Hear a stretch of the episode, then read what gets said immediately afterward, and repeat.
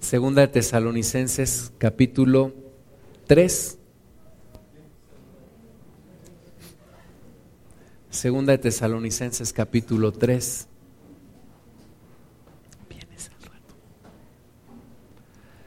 Antes de leer vamos a orar. Señor, gracias te damos por este hermoso día, Padre. Gracias por tu misericordia. Es nueva cada mañana. Y gracias, Señor, porque hoy es nueva tu misericordia y sentimos algo especial de ti, una bendición especial, una renovación de nuestras fuerzas, de nuestra salud, de todo nuestro ser, de nuestra relación contigo, algo nuevo viene de parte tuya, Señor. Y te damos la gloria, te damos gracias y nos disponemos en esta hora a escudriñar tu palabra, Señor. Guíanos, por favor para gloria y honra tuya y que todo lo que se hable y todo lo que pensemos provenga de ti y lo que no se ha echado fuera en el nombre de Jesús. Y tú recibas toda la gloria, Padre, en el nombre de Jesús. Amén. Amén. Segunda Tesalonicenses capítulo 3. Desde aquel entonces había una idea en los cristianos de aquel entonces de que el Señor Jesús venía pronto y como venía pronto, algunos comenzaron a dejar sus responsabilidades, algunos empezaron a dejar sus trabajos, algunos dijeron, pues como el Señor viene pronto, pues ya no hay que trabajar. Y entonces se juntaron con otros que sí tenían dinero y trabajaban y decían, pues yo ya no voy a trabajar porque el Señor Jesús viene pronto, entonces pues recíbeme en tu casa y aliméntame. Y es un poco la mentalidad de escape que algunos cristianos tienen el día de hoy. Algunos dicen, mm, pues mis hijos que no estudien, total, el Señor viene pronto. O que estudien una carrera técnica, porque ya el Señor viene pronto y, no va a dar tiempo. O pues ya ni, que piensen en, en, casarse, porque el Señor ya viene pronto. ¿Verdad? Y es una mentalidad de escape que lo que al final esconde es una mediocridad que muchas veces hay en nuestro corazón, de no esforzarnos en hacer las cosas con un pretexto de que el Señor ya viene. La Biblia no nos enseña eso. La Biblia nos enseña a que vivamos apasionadamente haciendo la obra de Dios, siendo testimonio a los demás y que aprovechemos el tiempo porque efectivamente el Señor viene pronto. Por lo tanto, debemos de apurarnos más y debemos de ser testimonio a todos los que están a nuestro alrededor para que, viendo nuestra vida que vivimos de una manera ordenada, ellos también quieran conocer al Dios que nosotros conocemos. Entonces, segunda de Tesalonicenses 3, versículo 6, y dicho este, este contexto, dice el apóstol Pablo, pero os ordenamos, hermanos, en el nombre de nuestro Señor Jesucristo, que os apartéis de todo hermano que ande desordenadamente y no según la enseñanza que recibisteis de nosotros. Entonces, había ahí hermanos que andaban desordenadamente, dice aquí, y no según la enseñanza que recibieron de los discípulos. ¿Cómo eso de que andaban desordenadamente? Dice el versículo 7, porque vosotros mismos sabéis de qué manera debéis imitarnos, pues nosotros no anduvimos desordenadamente entre vosotros, ni comimos de balde el pan de nadie, sino que trabajamos con afán y fatiga día y noche para no ser gravosos a ninguno de vosotros. Una de las cosas que yo más aprecio es el orden. Aprecio una persona que tiene pensamientos ordenados. ¿Verdad? Que cuando platicas con ella, tiene pensamientos ordenados. Aprecio un lugar en donde hay orden. Mm, aprecio una casa en donde puedes llegar y sentarte en un sillón y no tener que quitar la ropa de ahí. O puedes sentarte en el comedor y no tener que quitar todos los libros y todas las cosas que hay ahí. O puedes llegar a la cocina y puedes cocinar sin tener que quitar todos los trastes sucios que hay ahí. Pero la Biblia nos enseña a tener vidas ordenadas. Y el orden, así como se ve en cosas tan sencillas, se debe de ver en nuestra propia vida. Dice aquí la palabra que hay hermanos que andan desordenadamente. ¿Cómo andan desordenadamente? Pues nos dice que hay personas que comen de balde el pan, que dejan de trabajar y que se van con otras personas a que les den o les presten o les ayuden. Con, a veces con el pretexto de que, bueno, pues como todos somos hermanos, y como dice el libro de Hechos, que todos vendían sus heredades y las llevaban para que todos los pobres tuvieran para comer, pues entonces ayúdame. La Biblia dice que ayudes al pobre, yo estoy pobre, pues ayúdame, ¿verdad? Y hay personas que andan desordenadamente entre nosotros, así como en aquel entonces, dice Pablo, entre vosotros hay personas que andan desordenadamente, aún hoy en día entre nosotros hay personas que andan desordenadamente. Y nosotros también tenemos que descubrir en nuestra vida qué desorden todavía hay para cambiarlo por el orden de Dios, para transformar nuestro desorden en el orden de Dios. ¿No te ha pasado que alguna vez dejaste tu escritorio lleno de cosas o tu cuarto lleno de cosas revueltas ahí o tu cocina llena de cosas ahí y alguien llegó y lo ordenó y, llegaste tú y dices, ¿quién ordenó mi desorden? Ahora no encuentro tal cosa que dejé aquí. Nos enojamos, ¿verdad? Y a veces nos enojamos cuando Dios empieza a meter orden en nuestras vidas. Pero Dios quiere orden en nuestra vida.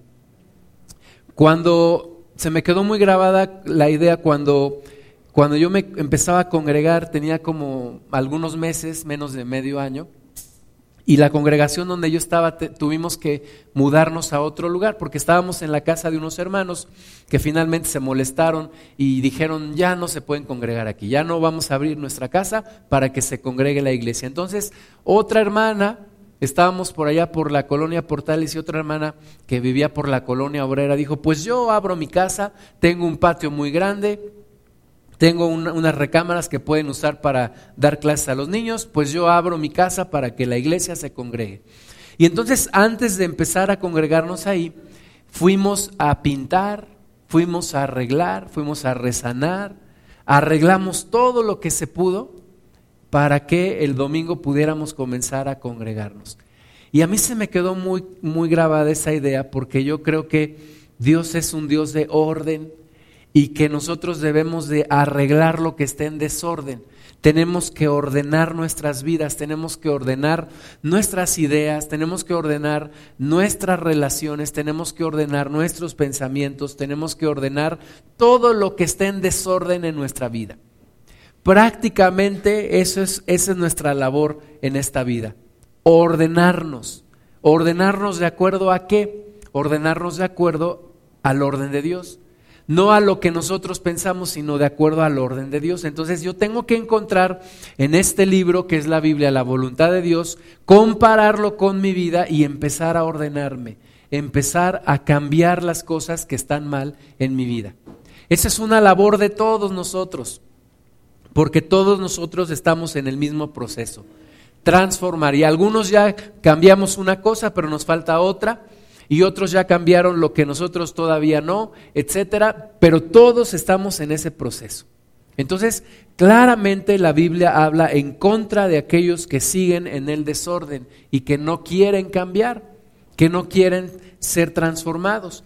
¿Verdad? Hay personas que dicen, bueno, pues yo me dedico a predicar la palabra y como me dedico a predicar la palabra, pues tengo que dejar mi trabajo. Y como tengo que dejar mi trabajo, pues alguien me tiene que mantener. Y como alguien me tiene que mantener, pues manténganme. Y entonces está ahí con los hermanos y va de una casa a otra y denme y es un verdadero desorden que la, que la palabra de Dios no nos enseña de esa forma. Pablo dice, nosotros les dimos ejemplo, deben imitarnos a nosotros. Dice, pues nosotros no anduvimos desordenadamente entre vosotros, ni comimos de balde el pan de nadie, sino que trabajamos con afán y fatiga día y noche para no ser gravosos a ninguno de vosotros. Y ese es el ejemplo que recibimos. Ese es el ejemplo que tenemos. No debemos de andar en la pereza, en la flojera. En la semana escuchaba a un, a un historiador en una conferencia y esta persona decía que estaba en contra de lo que se decía porque la, la Biblia decía que la gente tiene que ser pobre. Y yo dije, lástima que no puedo hablar con él, pero si yo pudiera hablar con él, le diría que es un, una persona muy, muy conocedora de la historia, pero muy ignorante de la Biblia. Porque la Biblia no dice que tenemos que ser pobres, no dice que tenemos que andar en pobreza. Al contrario, dice que seamos diligentes y trabajemos para no tener necesidad en nada y para poder darle a otros. Entonces, la Biblia no nos enseña a andar desordenadamente nos enseña a andar en orden y a trabajar y a producir y a bendecir y a que nuestra vida sea un ejemplo. Versículo 9. No porque no tuviésemos derecho, sino por daros nosotros mismos un ejemplo para que nos imitaseis. ¿Cuál es el ejemplo que nos dieron estos primeros cristianos? Una vida ordenada, una vida de trabajo, una vida de esfuerzo, una vida de producir, una vida de ser ejemplo a los demás, de que nada en mí sea tropiezo para que otro caiga, de que nada en mi ejemplo sea tropiezo para que otro diga, pues ya ves esa persona que dice que es cristiano y mira cómo anda, y entonces yo no quiero ser así. Entonces, nosotros mismos, dice Pablo, les dimos ejemplo para que nos imiten. Versículo 10, porque también cuando estábamos con vosotros os ordenábamos esto, si alguno no quiere trabajar, tampoco coma. Entonces, alguien no quiere trabajar, no coma. Alguien no quiere esforzarse, tampoco coma, ¿verdad? Y es bien tajante la palabra de Dios. Aún con nuestros hijos que, que todavía no trabajan, porque son niños o jóvenes, pero tienen una responsabilidad. ¿Cuál es su responsabilidad? Estudiar y el día que alguien diga, pues yo ya no quiero estudiar, pues órale a trabajar. Pues yo no quiero trabajar tampoco, pues entonces no comes, ¿verdad? Y ponle candado al refrigerador para que no coma. ¿No quieres trabajar? Pues no comas, es bíblico, lo puedes, lo puedes aplicar. Entonces todos necesitamos andar en orden.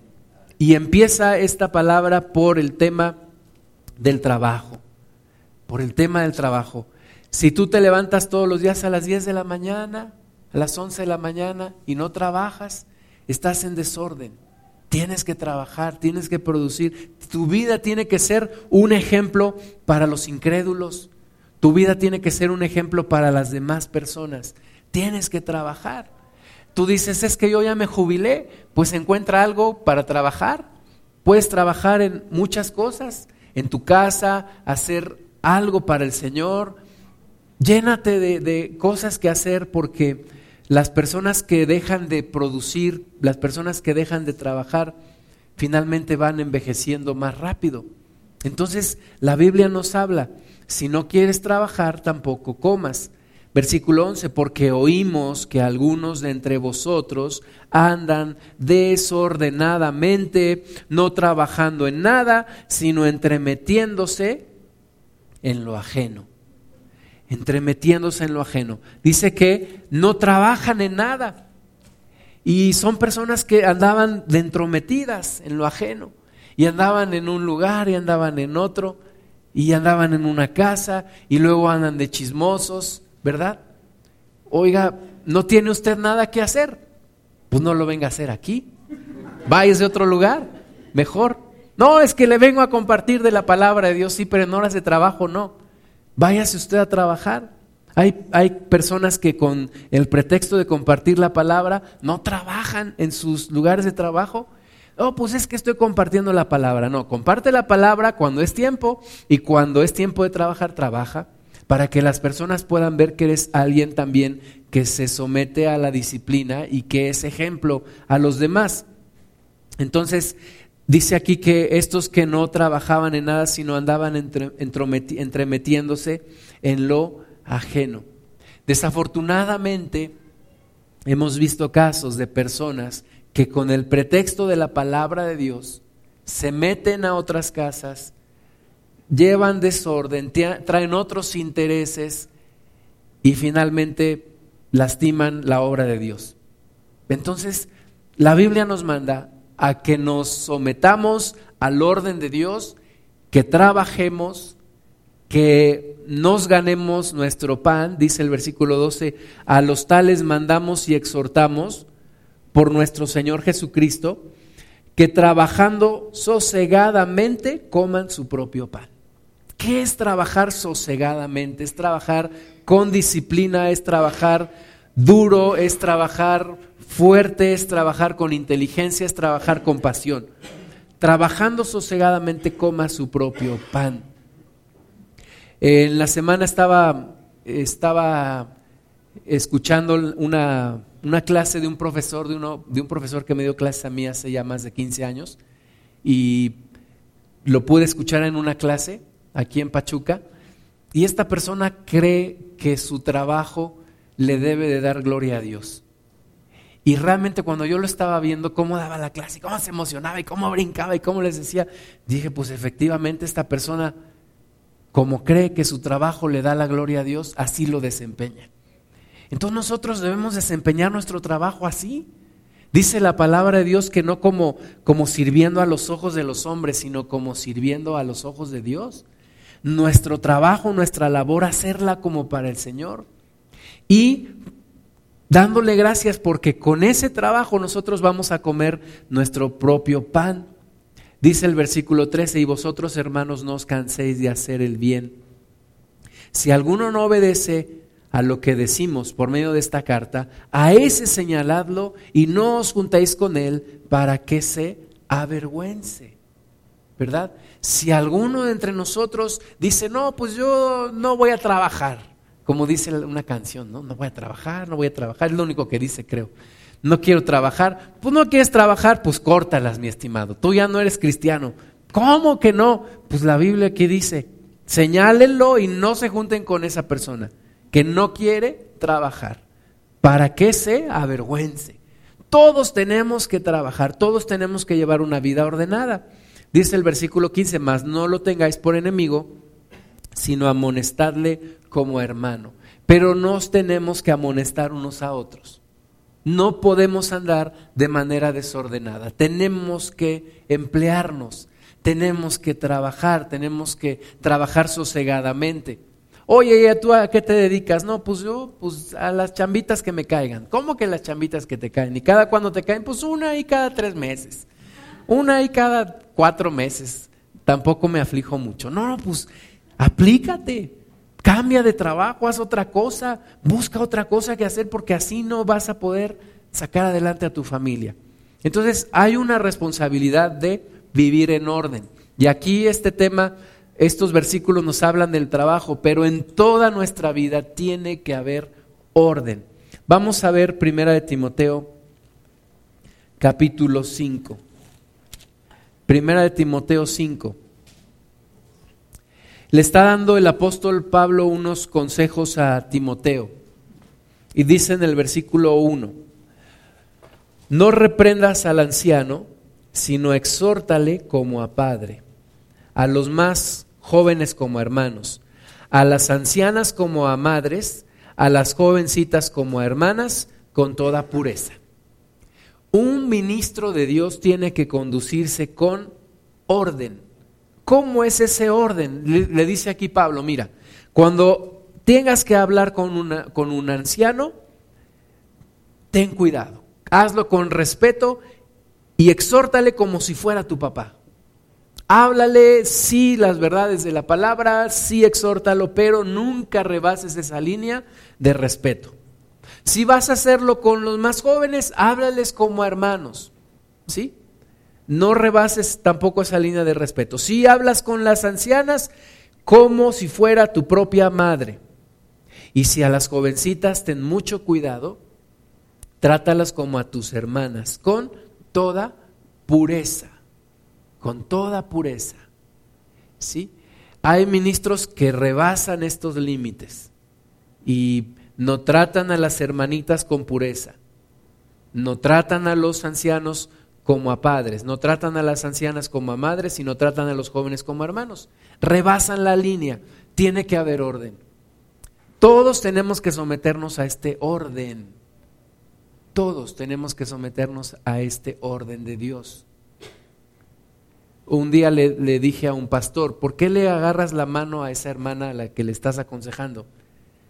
¿Qué pasaría si llega su esposo en ese momento y te ve agarrándole su mano y acariciándole su mano? Me dijo, bueno, es que cuando yo le agarro su mano, ella me escucha mejor. Y dije, no, pues estás equivocado. La Biblia dice que tenemos que tener un orden. Tengo que ser ordenado en mi forma de tratar a los demás. Versículo 3, honra a las viudas, que en verdad lo son. Está hablando Pablo a Timoteo, un pastor, un siervo de Dios, un ministro de Dios, le dice, honra a las viudas, que en verdad lo son. Pero si alguna viuda tiene hijos o nietos, aprendan estos primero a ser piadosos para con su propia familia y a recompensar a sus padres porque esto es lo bueno y agradable delante de Dios. Aquí quiero hacer una, una, una pausa.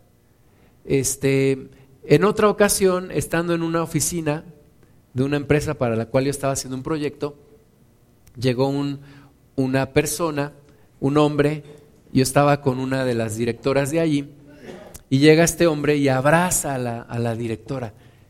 Y lo abrazó, la abrazó de tal forma que yo dije, ¿estos son esposos? Eso no es vivir en orden. ¿Cómo tratas a una persona que no es tu esposa? Como si lo fuera. ¿Cómo tratas a, una jovencita como si fuera tu novia cuando no lo es? Hoy los jóvenes se abrazan y todo. Y, y una jovencita le dijo a otro chico, tú no me abrazas no, no seas delicada. Claro que sí. Mi padre me abraza y cuando me case mi esposo me abrazará, pero tú no me abrazas y si me quieres seguir abrazando, ya no me hables. Y si quieres mi amistad, respétame. ¿Por qué? Porque tenemos que vivir en orden.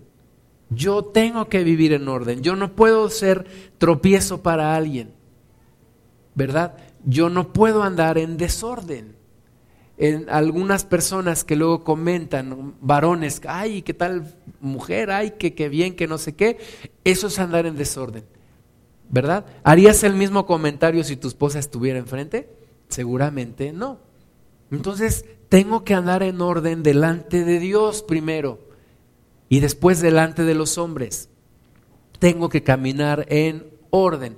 Ahora, Pablo aborda el tema de las viudas, ¿no? Una, una mujer que, que muere su esposo, dice, si tienen hijos o nietos, primero tienen responsabilidad sobre ellas, sus propios hijos o nietos, no la iglesia. Y este es un principio que también nos trae orden. Primero es la familia, después es la iglesia. Primero la familia, luego la iglesia. A veces somos al, revés, primero la iglesia, luego la familia. No, primero la familia porque la iglesia está compuesta de familias. Entonces, primero la familia y luego la iglesia. Si esa viuda tiene hijos o nietos, primero los hijos y los nietos se hagan cargo de esa viuda. Y después la iglesia. Si no tiene realmente apoyo, entonces sí entra la iglesia. Pero si no, primero la familia. Tenemos que andar ordenadamente delante de Dios. Si una persona tiene hijos o tiene nietos y necesita, está en necesidad, primero sus hijos y sus nietos tienen que ayudar.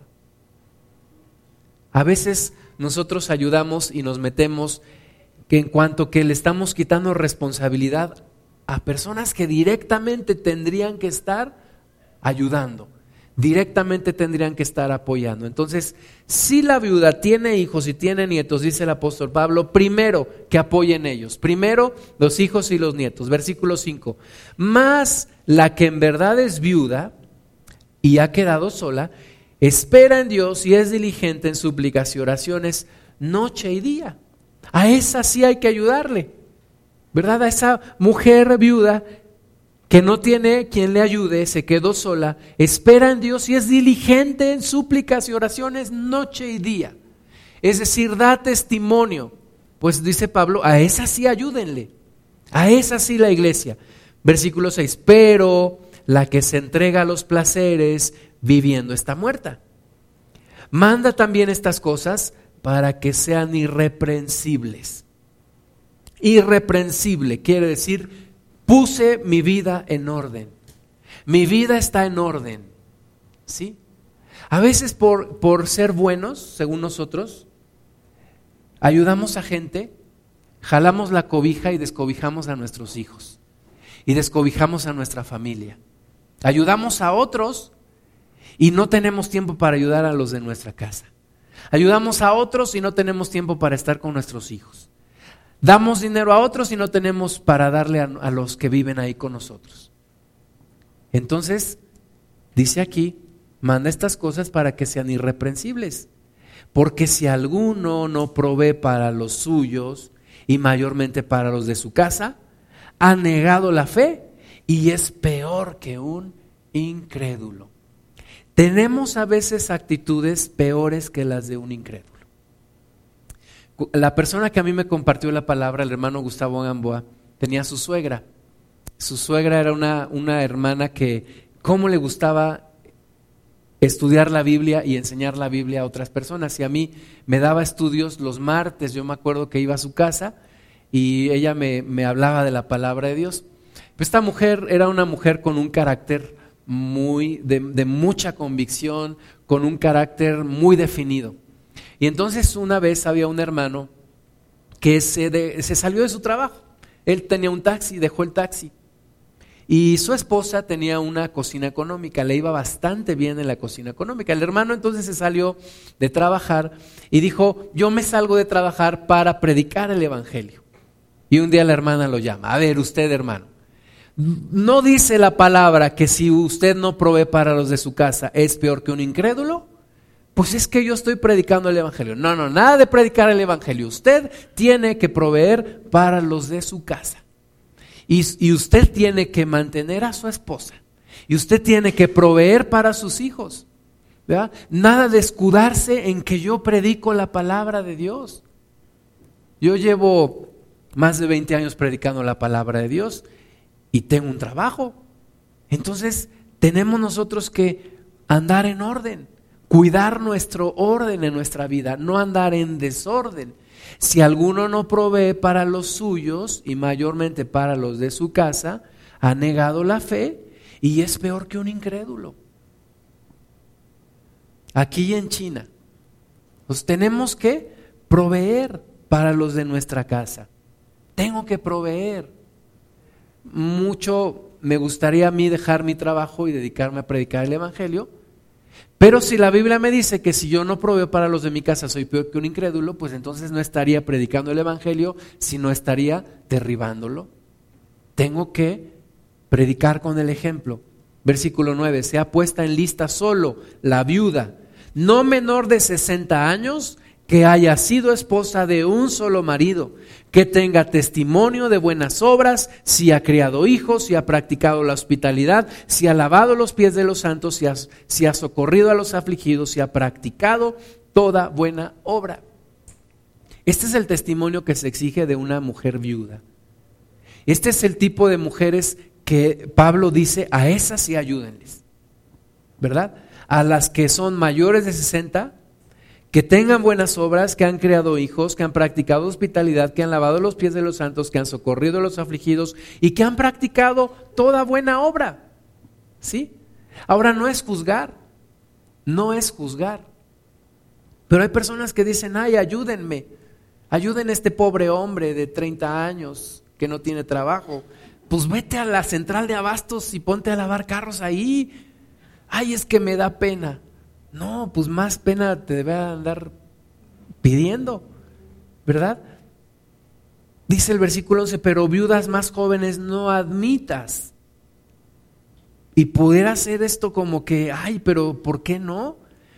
Viudas más jóvenes no admitas, porque cuando impulsadas por sus deseos se rebelan contra Cristo, quieren casarse, incurriendo así en condenación por haber quebrantado su primera fe.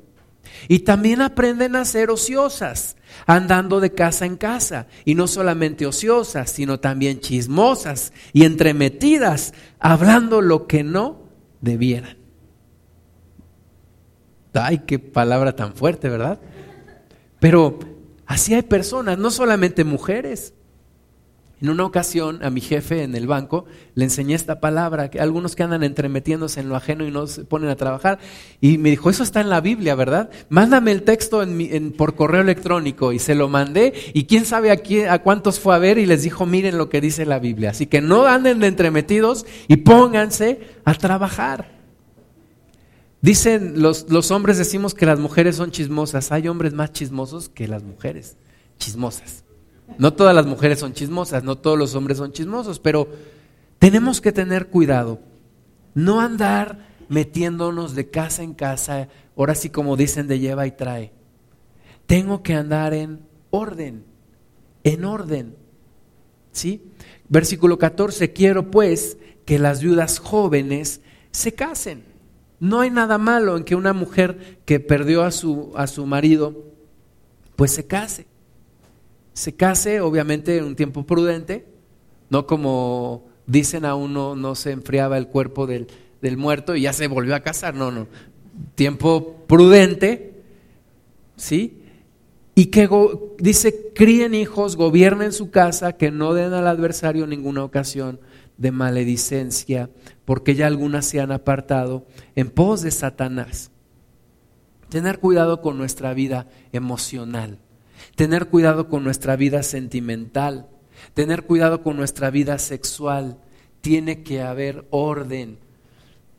No puedo dar ocasión de tropiezo a los demás por un mal testimonio.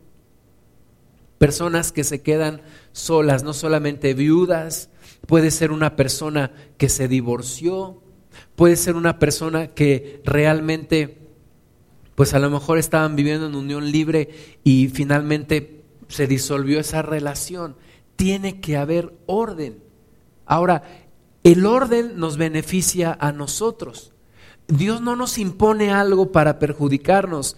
Dios nos, nos, dice que el orden nos beneficia primeramente a cada uno de nosotros. Versículo 15, porque ya algunas se han apartado en pos de Satanás si algún creyente o alguna creyente tiene viudas, que las mantenga y no sea grabada la iglesia a fin de que haya lo suficiente para los que, las que en verdad son viudas. Los ancianos que gobiernen bien sean tenidos por dignos de doble honor, mayormente los que trabajan en predicar y enseñar. Fíjate, aquí nos dice la palabra de Dios que hay ancianos, y aquí no nos, no nos habla de ancianos de edad, sino de personas que sirven en las congregaciones, que gobiernan bien. Y dice eso, sean tenidos por dignos de doble honor. Y aquí el doble honor significa una, una eh, bendición económica. El doble honor aquí significa bendígalos doblemente. ¿Por qué? Porque son personas que gobiernan bien y están enseñando, dice la palabra de Dios, mayormente los que trabajan en predicar y enseñar. Pues la escritura dice, no pongas bozal al buey que trilla, y digno es el obrero de su salario. O sea, una persona que enseña la palabra, que está dedicada al Evangelio, es digna de su salario. Versículo 19, contra un anciano no admitas acusación, sino con dos o tres testigos. A los que persisten en pecar, repréndelos delante de todos para que los demás también teman. Ah, caray. A los que persisten en andar en desorden, dice aquí, repréndelos delante de todos. Es como si yo dijera, a ver tu hermanito, pasa acá al frente. ¿Qué pasó, pastor? Es que ya te había dicho, ¿verdad? Que no hicieras esto y esto y esto. Ay, sí. Pues delante de toda la iglesia te digo que, que te corriges o te corriges. ¿Qué dirían todos? Ay, lo exhibió. Ay, qué mala onda. Pues aquí dice la palabra de Dios eso. Dice, al que insiste en pecar, al que persiste en pecar, repréndelo delante de todos para que los demás también teman. Ay, eso era del Antiguo Testamento. No, eso es del Nuevo Testamento. ¿Por qué? Porque tenemos que aprender a andar en orden. Tenemos que aprender a andar en orden. Si a veces cuando platicas con alguien a solas se ofende y se va, pues aquí dice que si persiste lo pasas al frente y delante de todos lo reprendas. Es como, como en casa, yo no sé si a ustedes les pasó, pero cuando yo era hijo de familia, pues muchas veces me tocó presenciar regaños a, a mis hermanas y a mis hermanas les tocó presenciar regaños a mí. ¿Y qué pasaba cuando uy, decías, mejor mando derechito, porque si no, me toca a mí también? Y ni hables, ¿verdad? Porque mejor ahorita. Entonces, dice aquí, bueno, la familia de Dios también. A los que persisten en andar en desorden, repréndelos. Repréndelos delante de todos para que todos teman. Te encarezco delante de Dios. No vayan a dejar de venir. Mejor pongan su vida en orden. Te encarezco delante de Dios y del Señor Jesucristo y de sus ángeles escogidos, que guardes todas estas cosas sin prejuicios, no haciendo nada con parcialidad. Es decir, no desviemos la palabra, no la usemos a nuestra conveniencia. Versículo 22, no impongas con ligereza las manos a ninguno, ni participes en pecados ajenos. Consérvate puro. Consérvate puro. No impongas con ligereza las manos a ninguno. A veces decimos, ay hermano, ven, voy a orar por ti, imponemos las manos y resulta que ese hermano anda con desorden en su vida. ¿Y qué dice aquí? Participas en sus pecados. Ven, te voy a, te voy a bendecir. Sí, para que sigas viviendo como el mismísimo demonio. Yo te voy a bendecir, ándale, ven. No, dice aquí Pablo a Timoteo, no impongan las manos con ligereza y no participes en pecados ajenos, consérvate puro. Ya no bebas agua, sino usa de un poco de vino para, por causa de tu estómago y de tus frecuentes enfermedades. El orden implica también cuidar mi salud, ¿verdad? Implica dejar de comer tacos de carnitas todos los días. Implica dejar de tomar Coca-Cola. Implica cuidar mi salud, implica hacer ejercicio, implica descansar bien. Pablo le dice a Timoteo, cuida tu salud, ya no tomes agua. En esos, en esos tiempos pues no había electropura, no había Bonafont, ¿verdad? Entonces, ¿qué tenían que hacer? El agua muchas veces llegaba contaminada, entonces eh, no le está recomendando Pablo que se emborrache con vino, le está recomendando usa vino, porque el vino seguramente no está contaminado como el agua, a causa de tus enfermedades. Pon en orden también tu vida, pon en orden tu salud. Dice un hermano que el cuerpo no es, es, es el templo del Espíritu Santo, no es la bodega del Espíritu Santo. ¿Verdad? Para que no le metamos tanto y tanto y tanto. No es una bodega, es un templo. Cuidemos el templo del Espíritu de Dios. Tengo que ordenar también mi vida, en mi cuerpo, en mi salud, en mis hábitos. Tengo que poner en orden, ¿verdad? Le digo a un amigo, no te duermas tan tarde, porque me dice, ¿a qué horas te duermes? A las 10. Ah, pareces niño, pareces bebé. ¿Y tú a qué horas te duermes? A la una. ¿Y a qué horas te levantas? Pues a las siete. ¿No crees que eso le hace daño a tu cuerpo? Pon orden en tu vida, pon orden en tus hábitos, en tus tiempos de descanso, en tu comida. Los mexicanos somos bien malos para comer. Yo paso por un lugar cuando voy a trabajar en las mañanas donde venden tamales, tortas, tacos, y ahí está todo mundo, primer lugar, gastándose la quincena Segundo lugar, comiendo lo que no deberían de comer. En eso también tenemos que poner orden. Pon orden en tus hábitos alimenticios. Versículo 24. Los pecados de algunos hombres se hacen patentes antes que ellos vengan a juicio. Entonces Jesucristo dijo que no hay nada oculto que no salga a la luz. Y nuestros desórdenes van a salir a la luz algún día nuestros desórdenes saldrán a la luz, ¿verdad? Cuando estás en la computadora viendo pornografía, eso se llama desorden, se llama pecado. Cuando estás perdiendo el tiempo en tu trabajo jugando solitario o Candy Crush, cuando deberías estar trabajando, eso se llama desorden. Y todo eso, dice Pablo, se hará patente antes de que vengan a juicio mas a otros, dice, se le descubren después. No importa que sea antes o que sea después, todo se descubre. Entonces, por temor a Dios y por ser testimonio a los hombres, yo tengo que poner mi vida en orden. Versículo 25, asimismo se hacen manifiestas las buenas obras y las que son de otra manera no pueden permanecer ocultas. Tú puedes entrar a mi cuenta de Facebook, yo sin ningún problema te mostraría mi cuenta de Facebook. Podrías entrar, ver mis mensajes, leer lo que yo escribo, no me daría pena. Sin embargo, algunas personas no dejarían que yo viera su, su cuenta. Puedes leer mis correos, si digo, a lo mejor encuentras alguna cuestión personal, pero sin problema pudieras leerlos. Entonces, ¿por qué cuando hay orden, ahora no me estoy poniendo como ejemplo y diciendo que soy perfecto, pero en algunas cosas de mi vida sí he logrado poner orden. Y cuando tienes orden, no tienes problema.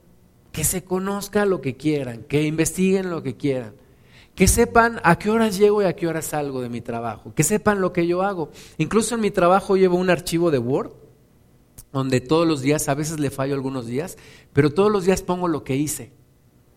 ¿Para qué? Para que si algún día alguien me pide cuentas de qué hice, aquí está, mira, pues dediqué tanto tiempo a esto, en la mañana esto, en la tarde esto, tengo tales pendientes. ¿Para qué? Pues para llevar un orden. Un día yo estaba orando por, por por varios años yo sabía que iba a dejar un trabajo que dure, en donde duré 15 años. Y un día regresando de vacaciones me llama, me llama mi nuevo jefe, era mi nuevo jefe, yo no lo conocía hasta ese día, se presentó, ahora yo soy tu jefe, perfecto. Pues mira, hay muchos cambios, hay cambios y pues tú sabes. Y yo me adelanté y le dije, mira, si es mi tiempo, yo te agradezco que me ayudes a salir, que me traten bien y yo no tengo problema en dejar la empresa. Y la cara es como que se le, se le tranquilizó. Efectivamente, de eso te quería hablar. Perfecto. Pues trátame bien, dame mi buena liquidación, me voy. Me dijo, ¿cuánto tiempo quieres? Yo todavía le dije, pues dos meses, ¿no? Dame dos meses para ver qué voy a hacer. Me dijo, no, esta misma semana. Me dijo, porque yo tengo que regresar, él era de Brasil, yo tengo que regresar a Brasil y no quiero regresar sin que esto se termine. Perfecto. Entonces no tuve ningún problema en entregar todo lo que tenía que entregar. ¿Por qué? Porque gracias a Dios tenía todo ordenado. Entonces entregué en orden, en, es más, no me tardé ni un día, entregué todo. Al otro día me fui temprano a comer y adiós, ahí se ven.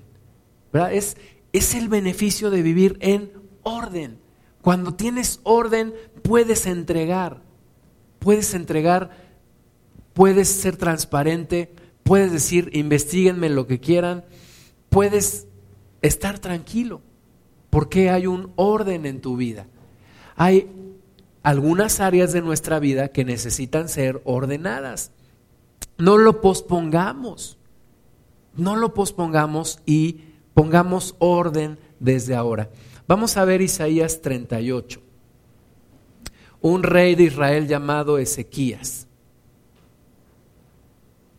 Ahora, me recuerdo ahorita que comentaba de esta experiencia de trabajo, días antes me habían hecho una auditoría de una de las áreas que yo tuve. Y bueno, sí, inventaron cosas, pero yo dije, pues a ver, compruébenlo. Lo que están diciendo, compruébenlo. Y efectivamente no pudieron comprobar nada y gracias a Dios pude salir sin ningún problema. Cuando llevas las cosas en orden, Dios te respalda y Dios te bendice. Y no tienes que dar tantas explicaciones.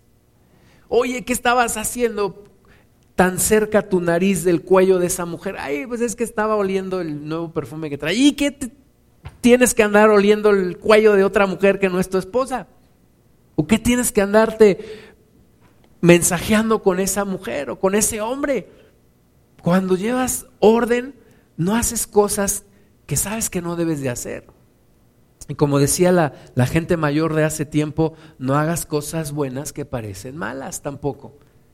Todo para cuidar tu orden, cuidar tu testimonio, cuidar tu relación con Dios y tu testimonio con los demás. Isaías 38, 1. En aquellos días Ezequías enfermó de muerte y vino a él el profeta Isaías, hijo de Amós, y le dijo, Jehová dice así, ordena tu casa porque morirás y no vivirás. E imagínate, llega el profeta, ¿verdad? Ezequías ya estaba enfermo. Ezequías yo creo que oraba a Dios, le sáname Señor. Llega el profeta y le dice, dice el Señor, vas a morir. Ordena tu casa porque vas a morir. Y no dice la palabra de Dios que inmediatamente se fue a la cocina a quitar el cochambre de 15 años que tenía ahí, lavar los trastes que ya tenían hasta gusanos. Se fue a su, a su recámara a ordenar los libros que estaban ahí desde hace 50 años, su diploma de la primaria, su este todo ahí tirado, calcetines tiesos, este zapatos apestosos con ratones adentro, ¿verdad? No. Cuando Dios te llame a ti y a mí, porque un día nos va a llamar y nos va a decir, ordena tu casa porque ya es tu tiempo. En una ocasión platiqué con una hermana que me decía de otra hermana que ya había partido con el Señor, que el Señor vino y le dijo, es tu tiempo, ¿estás lista? Y la hermana le dijo, Señor, estoy lista. Ella le decía, amor de mis amores al Señor. Dijo, amor de mis amores, cuando tú digas. Y el Señor se la llevó. Entonces, un día, a ti y a mi Dios nos va a llamar. Y nos va a decir, es tu tiempo. Ordena tu casa. Ahora, si tú tienes un, un buen orden en tu vida, vas a decir, pues, ¿qué me falta? ¿Qué me falta? Tal vez hablar con tal persona, tal vez escribir una carta a tal persona. Señor, estamos listos. Pero qué, desgracia sería que empezaras a decir, Señor, pues me he peleado con 500 personas, he dicho esto, le menté la mamá a aquel, nunca le pedí perdón, hice tal cosa, le robé a fulano. Ay, Dios, ¿no te puedes esperar otros 10 años? Todavía no estoy listo. Y además quisiera retomar los estudios que dejé truncos. Y además un día te prometí que te iba a servir y nunca lo hice. ¿Y qué voy a hacer? Pero cuando llevas una vida ordenada, vas al día, vas cerrando capítulos todos los días. Una vez una hermana me dijo, a ti no te gusta dejar cosas abiertas, ¿verdad? Porque yo estaba, siempre que hago algo que sea por escrito y siempre dejar las cosas bien claras. Me dijo esta hermana, ¿a ti no te gusta dejar cosas sin concluir? No, efectivamente, no me gusta. No me gusta dejar cosas que ya deben estar cerradas, no me gusta dejarlas abiertas, no me gusta dejar ciclos que ya debían de estar concluidos, dejarlos abiertos, no me gusta dejar puertas abiertas, no me gusta dejar cosas inconclusas. ¿Por qué? Porque tú no sabes cuándo te va a tocar. Y además es llenar tu vida de cargas y cargas y cargas y problemas y problemas y problemas. Porque el problema que no cerraste hoy, el día de mañana es como una bola de nieve, se va incrementando. Entonces mejor vamos cerrando todos los días, vamos cerrando cosas. Hace más de 20 años estaba en un trabajo, estaba con el jefe del jefe de mi jefa y estaba mi jefa ahí también. Y entonces el, director ejecutivo le dijo a mi jefa, mejor hagámoslo bien. Estábamos haciendo un reporte de unos créditos. Dijo, mejor hagámoslo bien como lo están haciendo, porque el día de mañana ni tú ni yo vamos a estar aquí y no vamos a poder explicar lo que hicimos. Entonces mejor dejémoslo bien para que quien llegue aquí no tenga problema en interpretar esto. Y yo en ese momento pensé, ay, ¿Cuándo vamos a dejar de estar aquí? Y hoy, ¿cómo me acuerdo de eso? Porque efectivamente hoy ninguno de los tres estamos ahí y el que llegó pues tuvo que agarrar lo que, lo que hicimos. Entonces, hay que dejar las cosas en orden. Hay que ordenar todo, ordenar todo. A veces yo soy un poco obsesivo con el orden. Se pueden preguntar a mi esposa y a veces sí tengo problemas por eso. Pero yo me acuerdo cuando yo era niño, no vivíamos en una casa grande, entonces yo mis juguetes siempre los recogía. ¿Sabes por qué? Por el temor que alguien llegara y los pisara. O por el temor que llegaran mis primos y los agarraran. Mejor siempre los recogía y los guardaba. Y yo creo que es mejor vivir en orden, guardar lo que tiene que estar guardado, terminar lo que tiene que estar terminado. Y si no está terminado, apurarte a terminarlo lo más rápido posible. y anotarlo para que no se te olvide. Y siempre ir al día, cerrando cosas, cerrando cosas, cerrando cosas y viendo hacia adelante. Si tú cierras cosas, ya no tendrás que ver hacia atrás, podrás ver hacia adelante. Cierra los temas pendientes. Dice aquí entonces el profeta le dijo a Ezequías, es tu tiempo, arregla tus cosas, ordena tu casa porque morirás. Entonces volvió Ezequías su rostro a la pared e hizo oración a Jehová y dijo, oh Jehová, te ruego que te acuerdes ahora que he andado delante de ti en verdad y con íntegro corazón y que he hecho lo que ha sido agradable delante de tus ojos. Y lloró Ezequías con gran lloro. ¿Qué le podrías decir tú al Señor si el Señor te dijera hoy, arregla tu casa porque te vas? ¿Podrías decirle, Señor, acuérdate cómo yo he vivido en orden? Dame otros 15 años para seguir viviendo en orden. O tendrías que reconocer, Señor, pues mi vida ha sido un desorden. Y si me das otros 15 años, pues otros 15 años de desorden. O podrías decirle, Señor, perdóname y ayúdame a poner orden en este desorden. Ayúdame. Ayúdame a ordenar mi vida. Ordenar mi vida un tema a la vez un tema a la vez. Un jefe mío decía, escoge tus batallas, una a la vez. Una a la vez, tengo que ordenar, tengo que ordenar mi vida emocional, tengo que ordenar mi vida sentimental, tengo que ordenar mi vida de pareja, tengo que ordenar mi relación con mis hijos, tengo que ordenar mi relación con mis padres, tengo que ordenar mi relación en mi trabajo, tengo tantas cosas que ordenar, bueno, una a la vez una a la vez. Y vamos poniendo orden en nuestra vida, pero no te acostumbres al desorden. No te acostumbres a vivir en el desorden. Yo le digo a mi hijo, no te acostumbres a vivir en el desorden. Y ya es común y para ti llegar y encontrar desorden en tu cuarto. No, ordénalo. Y, ve qué bonito se siente estar en una casa ordenada. Yo viví un año solo en un departamento de mi papá y cuando yo llegaba los sábados o cuando no tenía que trabajar, lo primero que hacía era limpiar y lo segundo que hacía era descansar. Me gustaba disfrutar un lugar ordenado. En lugar de llegar y descansar primero, no, primero ordenarlo para poder descansar. Y me acuerdo algunas tardes, terminaba escuchando alabanzas acostado en un sillón tranquilo. Podría decir, están las cosas en orden. El orden te trae paz. Hay tanta gente que vive con una desesperación, con, con un presentimiento de que algo malo va a suceder. ¿Por qué? Porque no tienen cosas ordenadas. Pero cuando tú ordenas tu vida, dices, está bien, está bien, no hay problema. Y puedes estar tranquilo, puedes estar en paz. Génesis 1, 1 dice que en el principio creó Dios los cielos y la tierra, y la tierra estaba desordenada y vacía. ¿Y qué hizo Dios?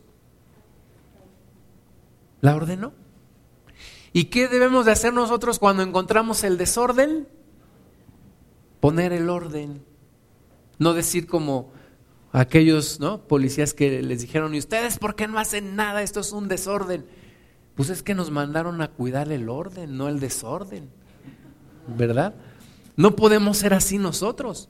Si estás en un lugar donde hay desorden, ¿qué tienes que hacer? Ordenarlo. Si tu vida es un desorden, ¿qué tienes que hacer? Ordenarla. ¿Cómo? Dice que el Espíritu Santo se movía sobre la faz de las aguas. Y él fue el que empezó a poner el orden. Y si te das cuenta, no hizo todo en un día. Y fue día por día avanzando y avanzando y avanzando hasta que en seis días terminó la creación. Lo mismo en nuestras vidas. Dios no va a ordenar toda nuestra vida en un momento. Va avanzando, va avanzando, avanzando. En, en alguna en algún tiempo de mi vida, cuando vivíamos en el DF, me acuerdo que yo soñaba que donde vivíamos, nuestra casa tenía tres pisos. Y en el tercer piso había un cuarto muy grande, pero muy desordenado. Y yo me acuerdo que yo soñaba y decía, un día voy a ordenar ese cuarto. Un día voy a ordenar ese cuarto. Hasta que platicando con una persona en Cristo me dijo, ¿no será un área de tu vida que tienes que ordenar? Y yo dije, sí, efectivamente, yo creo que sí. Y entonces hay que pedirle al Señor, ordena cada área de mi vida. Pon orden en cada área de mi vida. Ya empezaste con una cosa, Señor, ahora síguete con la siguiente y así ve ordenando mi vida, Señor, porque hay muchas cosas en desorden. Salmos 119, versículo 129.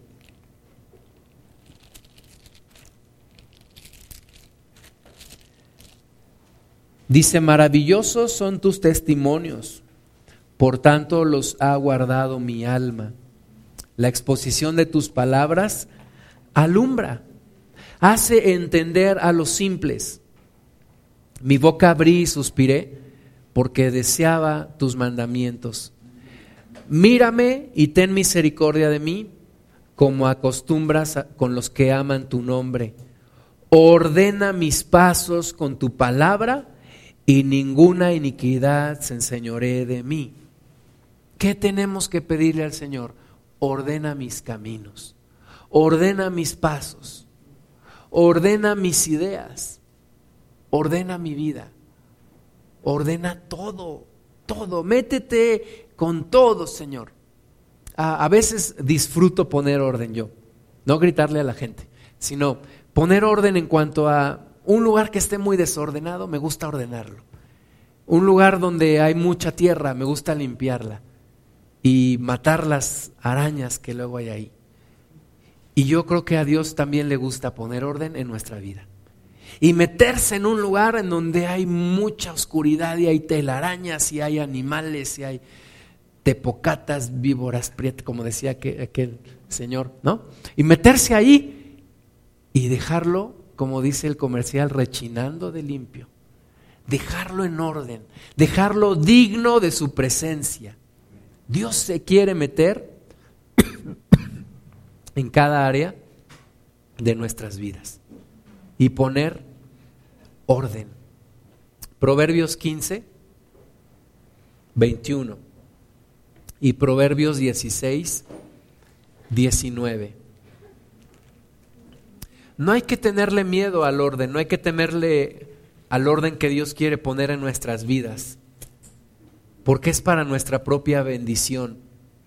Proverbios 15, 21, la necedad es alegría al falto de entendimiento, mas el hombre entendido endereza sus pasos. Si yo ya entendí que esto está mal, que esto no le agrada a Dios, que esto hay desorden en mi vida, tengo que poner orden y dejar que Dios lo haga. Dejar que el Señor lo haga. Proverbios 16, 9. El corazón del hombre piensa su camino, mas Jehová endereza sus pasos. Dios quiere poner orden en nuestra vida. Dios quiere poner orden en todo lo que somos nosotros. Primera Tesalonicenses 5, 14. También nos rogamos, hermanos, que amonestéis a los ociosos, a los que andan en desorden, a los que andan en el ocio. Amonéstalos, que alentéis a los de poco ánimo, que sostengáis a los débiles, que seáis pacientes para con todos. Amén. Queremos ser como Cristo. Cristo era una persona aquí en la tierra con orden en todo. ¿Te imaginas llegar a la casa del Señor Jesús, allá en Capernaum? Ahora no era obsesivo con el orden, porque no es como nosotros, ¿verdad? Cuando terminas de trapear y llega tu hijo y embarra con lo de, ¿qué estás haciendo? Acabo de trapear. No, cuando el Señor Jesús estaba ahí en su casa, Vinieron unos, abrieron el techo y bajaron un paralítico y el Señor Jesús nos dijo, ¿qué les pasa? ¿Cuánto tiempo me ha costado ordenar esta casa? No, el Señor Jesús dice que se asombró de la fe de ellos. Pero el Señor Jesús era una persona sumamente ordenada. Lo puedes ver desde la palabra dice que muy temprano se levantaba a orar, que a veces muy avanzada la noche se alejaba de todos para orar. Lo puedes ver también que tomaba sus tiempos de descanso, ¿verdad? Mientras iban en la barca, el Señor Jesús iba durmiendo. Puedes ver que su, su túnica era una túnica de una sola pieza, sin costura. Por lo tanto, los soldados romanos no se atrevieron a partirla, sino que más bien echaron suertes para ver quién se quedaba con ella. El Señor Jesús fue una persona sumamente ordenada, ordenado en su relación con, los, con las mujeres, hablando con una mujer samaritana que había tenido más de cinco maridos, con todo respeto, hablando con una mujer que había sido descubierta en el acto mismo del adulterio, con todo respeto. El Señor Jesús fue una persona que mostró orden en todo, en todo hablando con respeto ante, ante las autoridades romanas que lo, que lo ejecutaron, que lo crucificaron. El Señor Jesús mostró orden en todo. Y, y yo quiero ser como Jesús. Yo no sé tú cómo quieras ser, yo quiero ser como Jesús. Tener una vida ordenada en todo. Me llama la atención como la gente quiere ser como los artistas que salen en la televisión que llevan una vida tan desordenada. Yo no quiero ser como esos artistas, yo quiero ser como mi maestro, como mi Jesús. Y mi Jesús me enseña cómo vivir. Mateo 5 es uno de los capítulos en los evangelios con más enseñanza. Es un, es un capítulo tan, tan lleno de, de enseñanza ¿verdad? Que si fuera un árbol con fruta, ese árbol estaría colgándose así porque, porque está tan lleno de, tanta, de tanta enseñanza. Empieza con el, el sermón del monte y nos dice en el versículo 13 que nosotros somos la sal de la tierra. Y luego a partir del 14 nos dice que nosotros somos la luz del mundo. Y nos está poniendo una carga bien pesada el Señor Jesús, porque nos dice que nosotros debemos de ser ejemplo. Debemos de ser ejemplo de orden, de santidad, de pureza, de honradez, de trabajo. Tenemos que ser ejemplo. Y nosotros ahora nos enojamos cuando nos dicen, ay, eso que eres cristiano. Ay, ¿por qué me tienes que andar viendo a mí? ¿Por qué no ves a otra persona? Porque tú eres cristiano.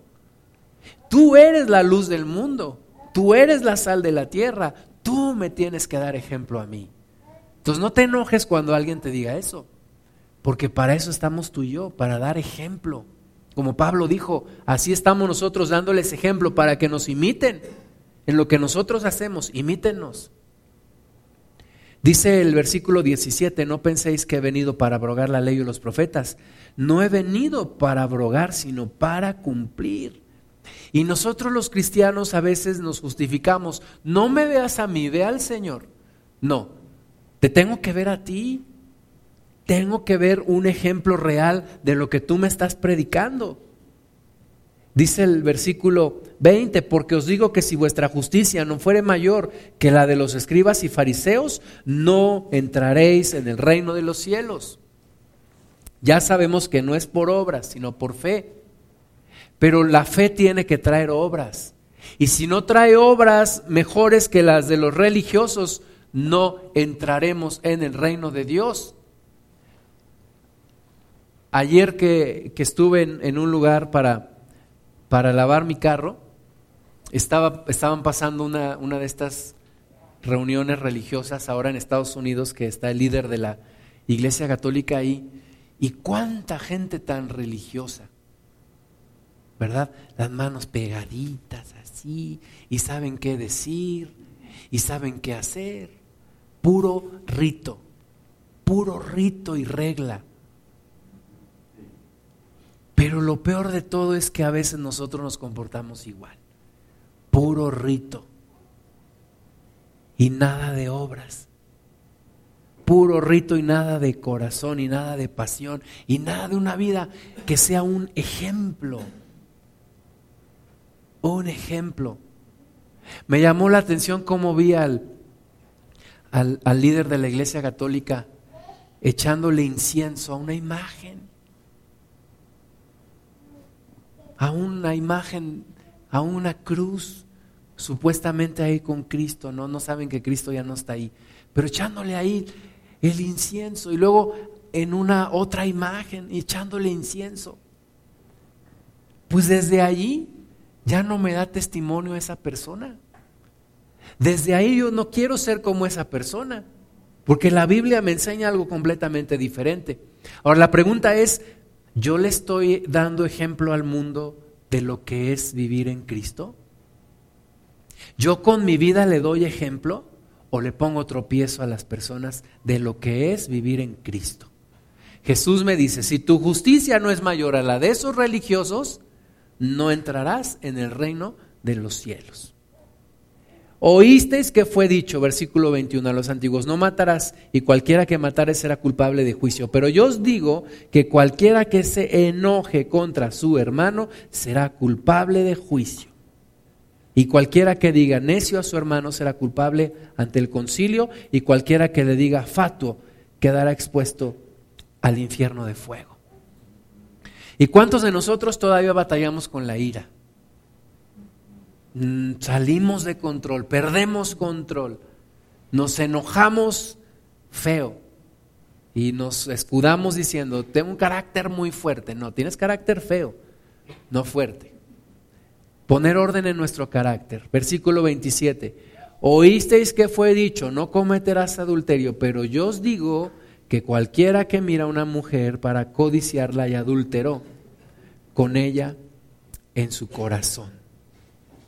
Por tanto, si tu ojo derecho te es ocasión de caer, sácalo y échalo de ti, pues mejor te es que se pierda uno de tus miembros y no que todo tu cuerpo sea echado al infierno.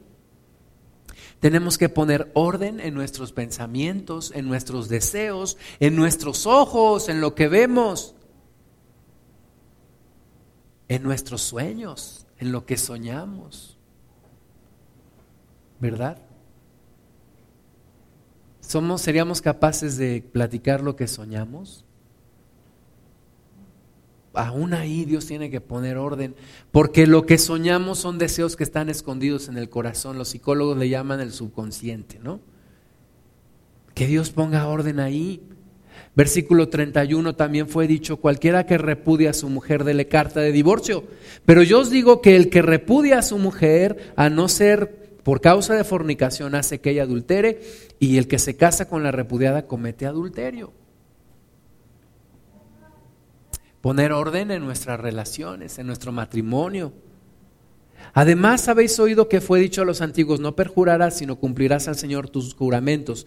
Pero yo os digo, no juréis en ninguna manera, ni por el cielo, porque es el trono de Dios, ni por la tierra, porque es el estrado de sus pies, ni por Jerusalén, porque es la ciudad del gran rey, ni por tu cabeza jurarás, porque no puedes hacer blanco o negro un solo cabello, pero sea vuestro hablar sí, sí, no, no, porque lo que es más de esto, de mal procede.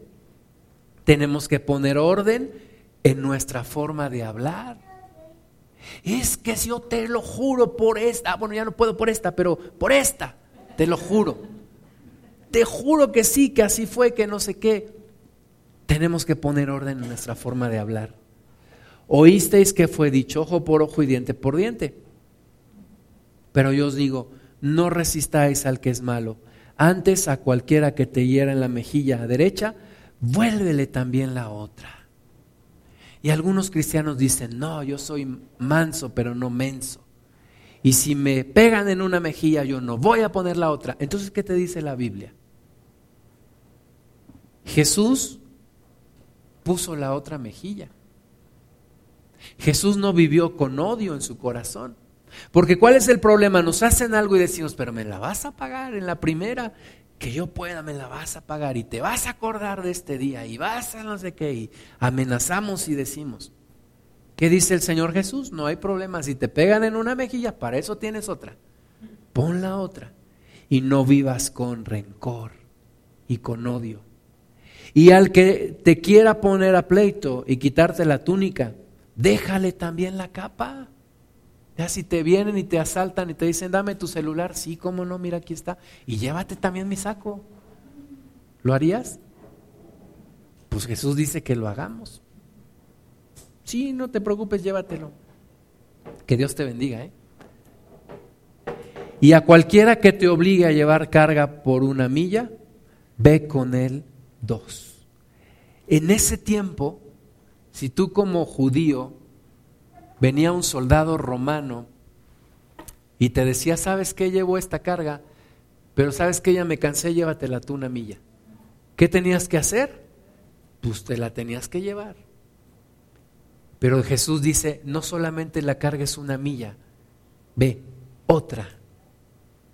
¿Por qué? Porque si tu justicia no es mayor que la de los religiosos, no entrarás en el reino de los cielos.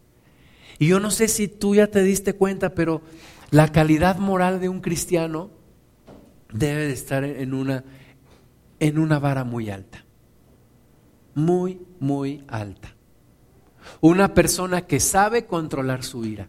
Una persona que sabe controlar su líbido una persona que sabe controlar sus emociones, una persona que sabe controlar su deseo de venganza, una persona que sabe amar a sus enemigos, una persona que da el extra, el extra. En este mundo y en esta cultura en donde yo no sé ustedes, pero yo estoy cansado de que la gente siempre quiere dar lo mínimo, siempre quieren hacerte tonto, siempre quieren la ley del mínimo esfuerzo. Y Jesús te enseña, ve una milla extra. Si te piden caminar una milla, camina dos. Si te pegan en una mejilla, pon la otra. Si te piden tu, tu túnica, dales también la capa. Sube el nivel del estándar. Sube el nivel de exigencia. No vivas con la ley del mínimo esfuerzo. No vivas con la teoría del escape, de que un día viene Jesús y por lo tanto ya no vale la pena hacer las cosas. No, al contrario. Al contrario, pon orden en tu vida, cumple y supera las expectativas de la gente porque tú estás cumpliendo las expectativas de Dios, no las de las personas a tu alrededor. Haz la voluntad de Dios. En una cultura latina en donde tenemos tanta fama de hacer las cosas mal, de ser tranzas, de engañar a todo mundo. Este año, gracias a Dios, me invitaron dos veces a Estados Unidos. Y en una ocasión estaban platicando dos hermanos latinos allá en, en Estados Unidos y hablaban de, no, tal persona es bien informal, llega tarde, hace mal tu trabajo. Y decían de otra persona, no, pero esa otra persona ya se americanizó. ¿Cómo que ya se americanizó si ya no llega tarde, ya hace las cosas bien, ya no engaña a los demás? Y yo me quedé pensando, o sea que para ustedes ser latino es símbolo de tranza, mal hecho, informal, irresponsable? Yo no creo eso.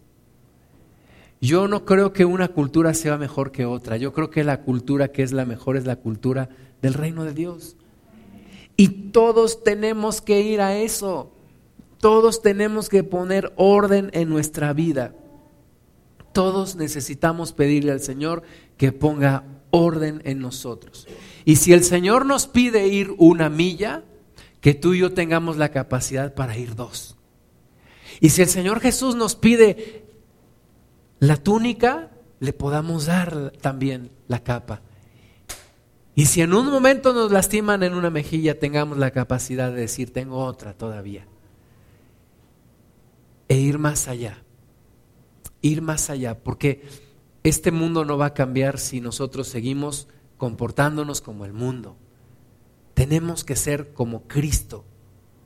Tenemos que tener orden en nuestra vida y el orden que Dios quiere poner en nosotros. Entonces vamos a ponernos de pie y vamos a hacer una oración. Y vamos a entregarle al Señor todos nuestros caminos. Todos nuestros caminos. Cada área de nuestra vida. Cada área de nuestra vida en donde hay desorden. En donde no hemos permitido que Dios transforme.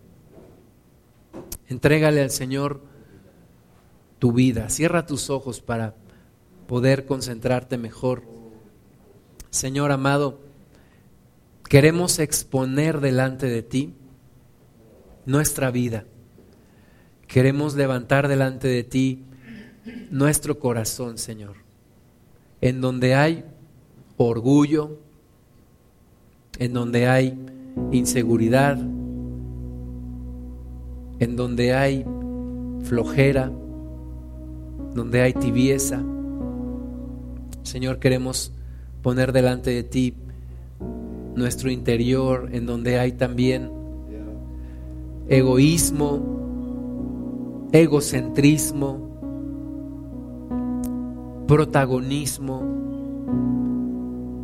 Señor, queremos poner delante de ti las áreas de nuestra vida en donde hay pasiones desordenadas, ira, gritería, maledicencia, en donde hay lujuria, lascivia, fornicación. Queremos poner delante de ti las áreas de nuestra vida donde hay desorden, Señor.